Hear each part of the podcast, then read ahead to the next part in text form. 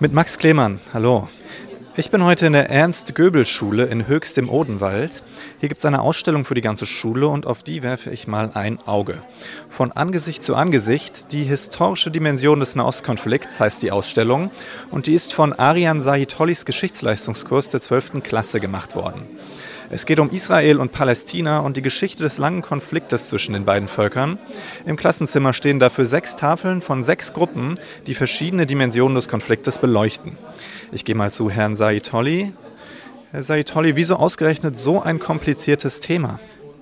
Also das Thema Nahost beschäftigt uns alle, ähm, beschäftigt Politiker und die Menschen vor Ort seit Jahrzehnten und eine Lösungsfindung ist bisher noch nicht äh, vonstatten gegangen.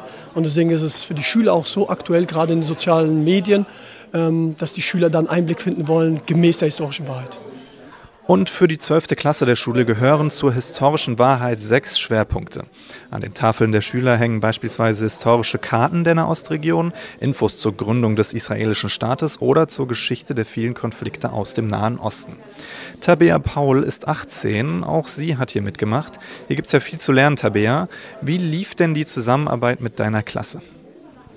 Also ich fand es super, dass wir ähm, in Kleingruppen selbst die Möglichkeit bekommen haben, zu recherchieren zu verschiedenen Themen, dass wir auch gelernt haben, worauf es ankommt, wenn man sich informiert zu dem Thema, weil es ja eben auch viele Falschinformationen und Propaganda auch gibt.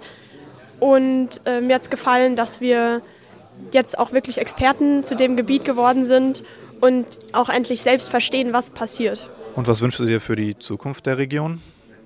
Also ich würde mir wünschen, dass einfach beide Seiten mehr Empathie füreinander zeigen und offener sind, bereit sind, Kompromisse einzugehen und vor allen Dingen erstmal sich gegenseitig zuzuhören und versuchen zu verstehen, was die andere Seite denkt und fühlt.